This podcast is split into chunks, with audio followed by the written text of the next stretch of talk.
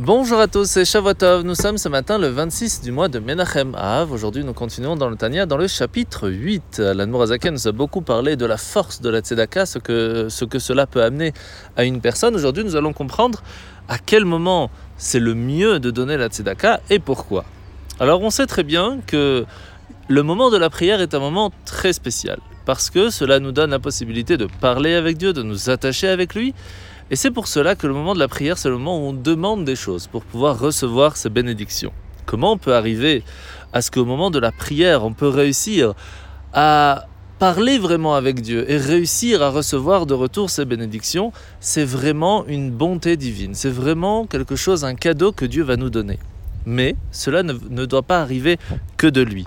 Nous devons, par nous-mêmes, travailler, faire ce qu'il faut pour pouvoir réussir à arriver à ce niveau-là.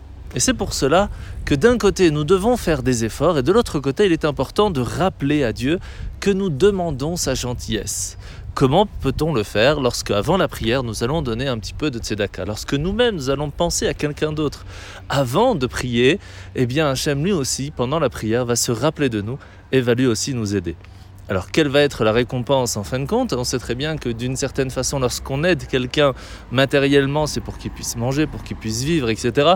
Donc ça parle plutôt du matériel, mais la prière c'est beaucoup plus fort parce que cela nous amène pas seulement une réussite matérielle, mais aussi spirituelle, ce que l'on expliquera plutôt demain.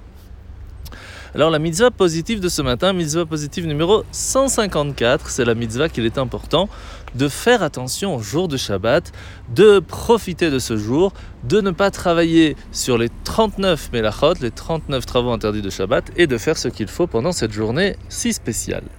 La paracha de la semaine, nous sommes paracha de Shoftim, au début de la paracha, Moshe va rappeler au peuple juif qu'il est important d'avoir des juges et des policiers à travers la terre d'Israël pour rendre justice, mais aussi pour faire régner la loi.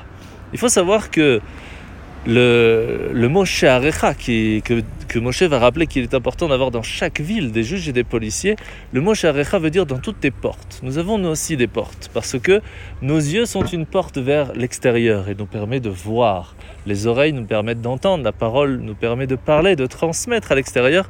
Et là aussi, nous avons besoin de juges, ce qui veut dire d'étudier la Torah pour comprendre ce qui est bon de voir, ce qui est bon d'écouter ou de parler, mais aussi des policiers pour nous rappeler que même si on sait les choses, on doit faire attention, on doit mettre des barrières pour ne pas tomber dans la faute. En vous souhaitant de passer de bonnes journées et à demain